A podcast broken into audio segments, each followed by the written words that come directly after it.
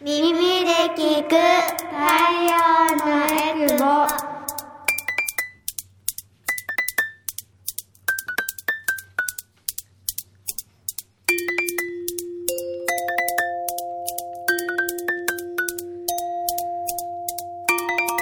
ラジオ沖縄オリジナルポッドキャスト耳で聞く太陽のエクボこの番組は沖縄の子育てをもっと楽しくをモットーに活動しているエクボママたちが様々な子育ての情報を発信していきます子育て真っ最中のママたちが作っているフリーペーパー太陽のエクボのラジオ版になります耳で聞く太陽のエクボパーソナリティの晴れママです太陽のエクボは沖縄で子育てをしているママたちが集まり、フリーペーパーの発行やイベントの開催などで子育ての情報を発信しています。改めまして、パーソナリティの晴れママです。私は大阪出身で小学5年生と3年生の2人の子育て真っ最中です。普段はフルタイムで会社員として働きながら、太陽のエクボではもう10年以上ですかね。はい、あの、活動させていただいてまして、主に広報活動などをしています。今回登場してくれるのも前回に引き続き、あざまるさんとひっこさんです。では、自己紹介からお願いします。はい、こんにちは、あざまるです。えっ、と、私もエクボ活動歴は11年とかです。で、えー、3、あ、5年生と3年生と3歳の3姉妹を育てながら、えー活動に参加しています。普段はこう、えっ、と、3歳の娘の手を引きながら企業さんに行ってお金くださいって言ったり、一緒にイベントしませんかっていう感じで活動しています。今日もお楽しみにしてます。よろしくお願いします。はい。では、ひっこさんもお願いします。はい、こんにちは。えー、エクボママ歴1年のひっこです。えー、2歳7ヶ月の娘を育てながら、えー、職場復帰して、やっと慣れ始めた頃かなっていう感じです。よろしくお願いします。はい、お願いします。2歳7ヶ月というと、今から、えっと、すごい自我が目覚めていくような時期かなと思いますけど、最近なんかお話が上手になったんですか？お子さん。そうですね。えーっと、喋り始めるのは遅かった方ではあったんですけど、私はあんまりそこまでなんか、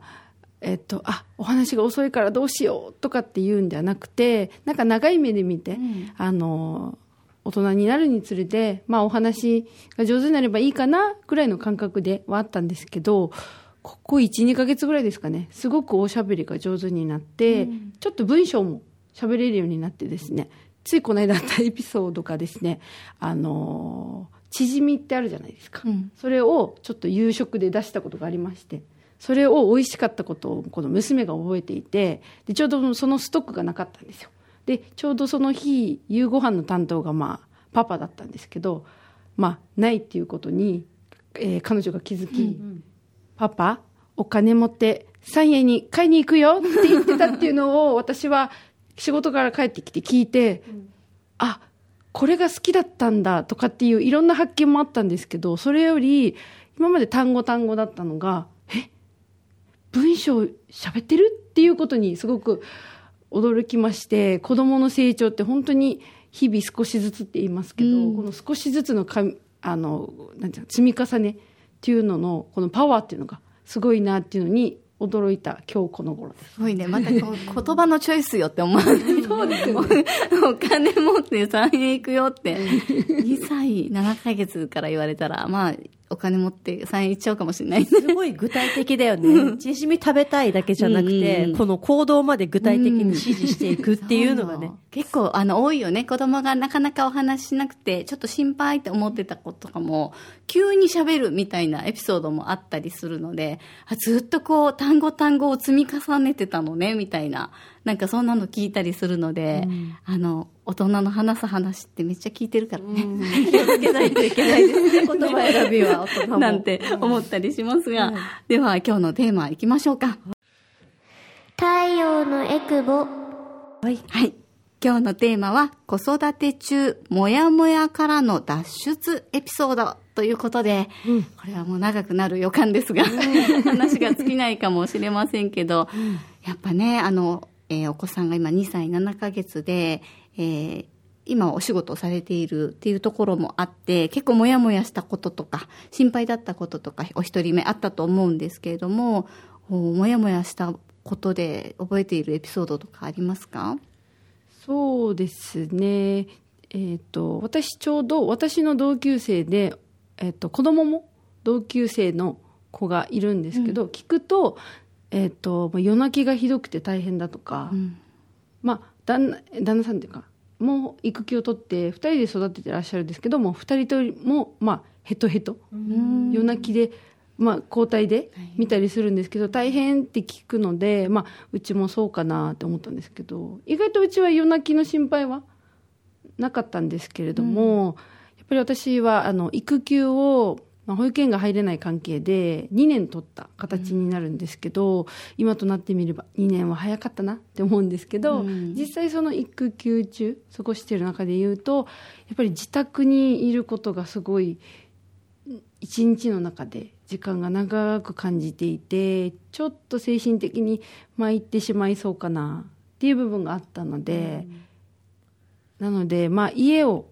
一歩外に出てみる。気分転換をしてみようっていう方向になっていった感じですかね。うーん、あざまるさんはそういう、あんまなかったって言ってました？そういうもや、もやもや？なんだろう。うん、そうですね。でも、ひっこさんと同じ感じで、家の中にずっと二人でいるのは、ちょっと気が狂いそうでしたね。なんかそうねうん大人と喋る時間がないなかったので、やっぱね、生まれたばっかりだと喋んない、泣くか、泣くか、ね、お母乳か寝るか、泣くか母乳か寝るか、うんちしっこするかみたいな感じなんで、そのずっとループのはね、きつかった気がする。そうですね、なので、まあ、結婚する前からも私はもう外に出ることが好きだったので、じゃあ気分転換何かしてみようっていうところから始まってまあ私で言うとまあ大人の買い物に付き合ってもらうっていう感じには近かったんですけど例えばスーパーに行ってみたりとか、えーホームセンターに行ってみたりとか、しながら、例えば犬猫、動物見せたりとか、あと娘は、あの結構お花が好きなので、例えばホームセンターに行くと入り口に結構花木が、あの苗で売ってたりとか、例えば果物の苗木が売ってたりとかすると、これを、例えばこれブドウがなるんだよ、大きくなったらとか、これってトマトがなるんだよとかって言いながら、あとはもう花が咲く植物の方に行くと何色でこれはこうだよっていうのをまあ本人はまだ理解できてるか分かんないんですけどちょっとずつ説明しながらっていう感じでまあお花を見に行くとか、犬犬とか猫を見に行くっていう私の中で決めて、まあ、その目的に今日は行こうって決めて、お出かけをするっていう感じで気分転換してまあ娘と同じ時間を過ごすっていうような感じをしてました。それって娘さんが何歳ぐらいの頃？そうですね、もう私と娘2人で家を出るようになったのは、もう生後4ヶ月ぐらいからですかね、まああ結、構早めだね。そうですね、にまあ、荷物とか大変なんですけれども、逆に荷物詰めるの大変、準備するの大変って言ってる間に、時間も過ぎてってくれるので。る。それわですね。なので逆にそれもいい方に考えて、あ、時間かかるから早めにやろうとかっていう感じでやっていって、まあいい意味で時間を長く使うじゃないですけど、そういった形で、そうですね、計算してとか、もしくは逆算しながら、うん。娘の、あ、お昼時間までね、帰んなきゃとか、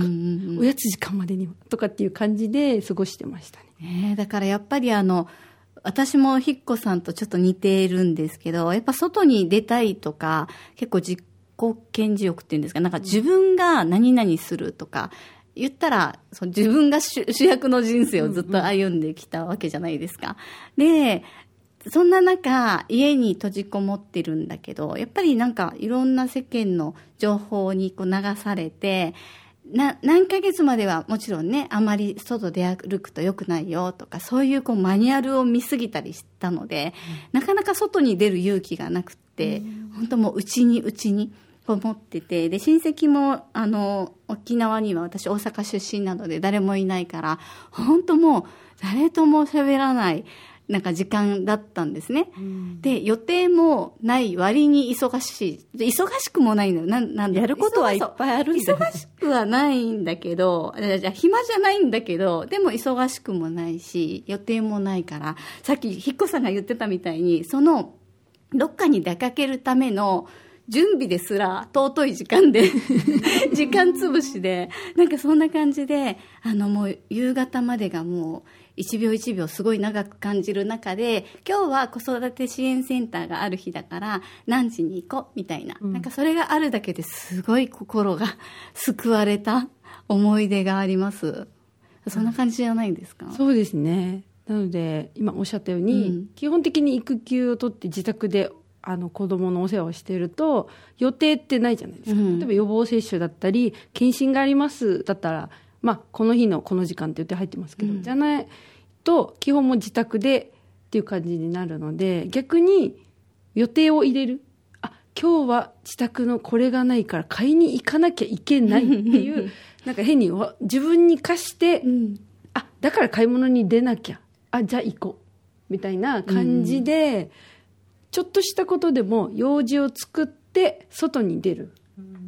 っていう感じでした、そうね。検診とか私めっちゃ楽しみだったもん。でもそれすごくわかります 人と会えるんだよ。だからもう誰も会わ会わないからさ、もう、あ、3日後に検診ある、人と喋れるみたいな。なんかラッキーみたいな。あの予防接種でさえもさ、いや別に誰も喋ってくれないんだけど、一、人じゃないじゃない、うんうんで、こう周りにいっぱいこうママとかパパとかがいたりして、で、あの注射打ってくれる時とか、問診の時は一応誰か喋ってくれるじゃない それぐらいやっぱ孤独で、あの、外にでも出かけるとさ、あの、まあ、あとコロナ禍経てあんまなくなったかもですけど、結構沖縄のおじいおばあって喋りかけてきませんか？あそうですね。コロナ禍でもでもあったんですけど、やっぱりマスクしてる方が多かったので、エレベーターで一緒に乗ったりするとあの娘の顔を見て「ああ女の子ですか?」とか、うんうん。手を振ってくれたりとか、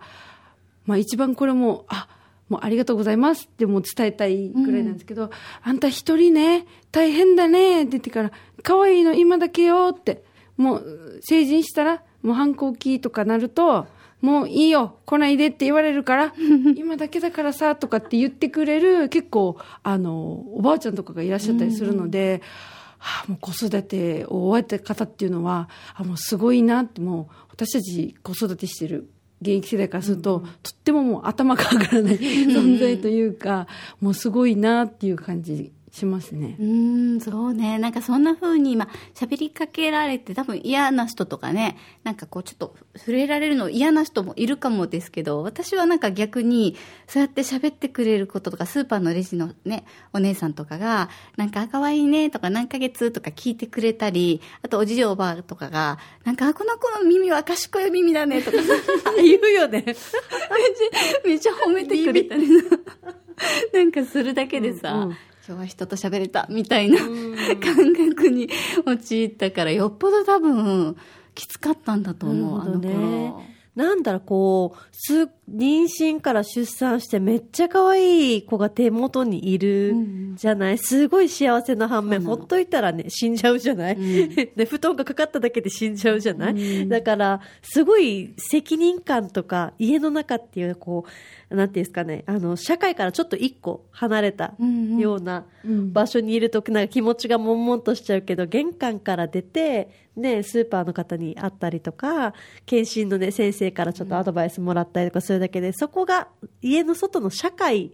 別社会っていうんですか？社会と繋がってると、あ、一人じゃないんだって思った時になんかこう、もやもやがちょっと解消されるというか。うんやっぱね。あるかもですね。そうそうそう。やっぱ本とか情報とかで得る、まあ、ネットとかで得る言葉よりはやっぱり実際にまあ子育てしてきたとかそう経験のある人からの言葉ってすごく響いたり役に立ったりしますもんね。そうですね。なので、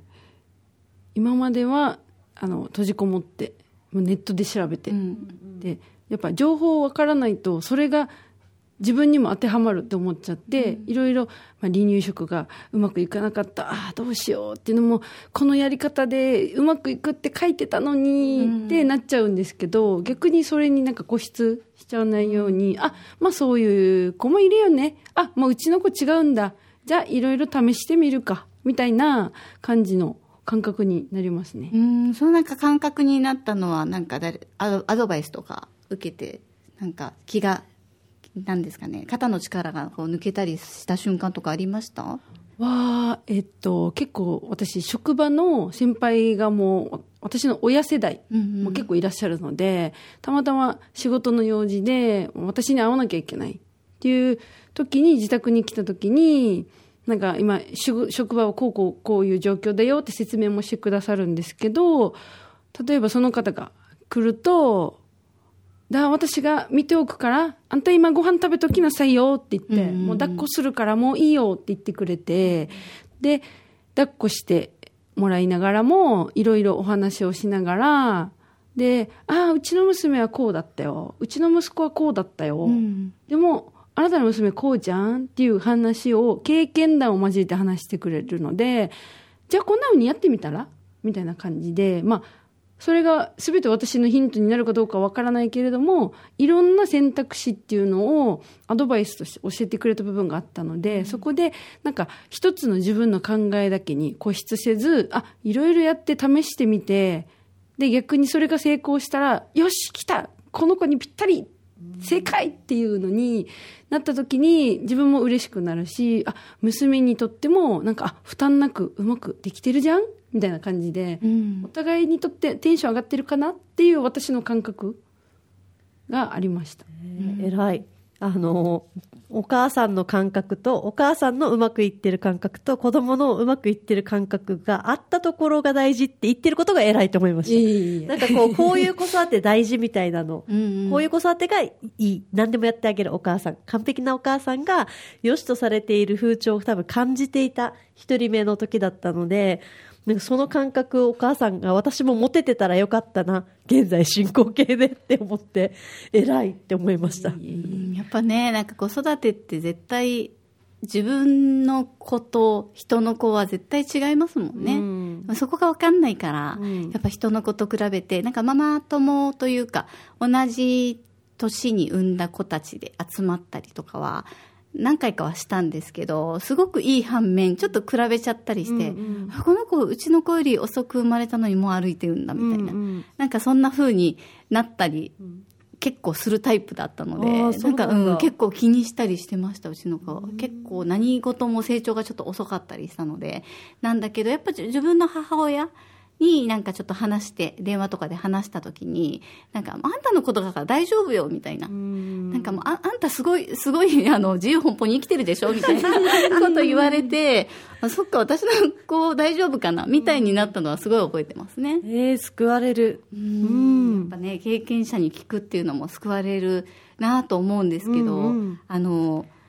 やっぱ外にこう出ていくっていうのもすごい重要だなと思うんですけどなかなかねこうどこに行けばいいかわからないみたいな人たちも多いと思うので、うんまあ、そんなために時のためにねイベントとかそう結構ありますもんね。うん。なんか、今どうなんだろうな。本当にもうみんなね、スマホで上手にイベント情報を探すから、なんか今週末どっか、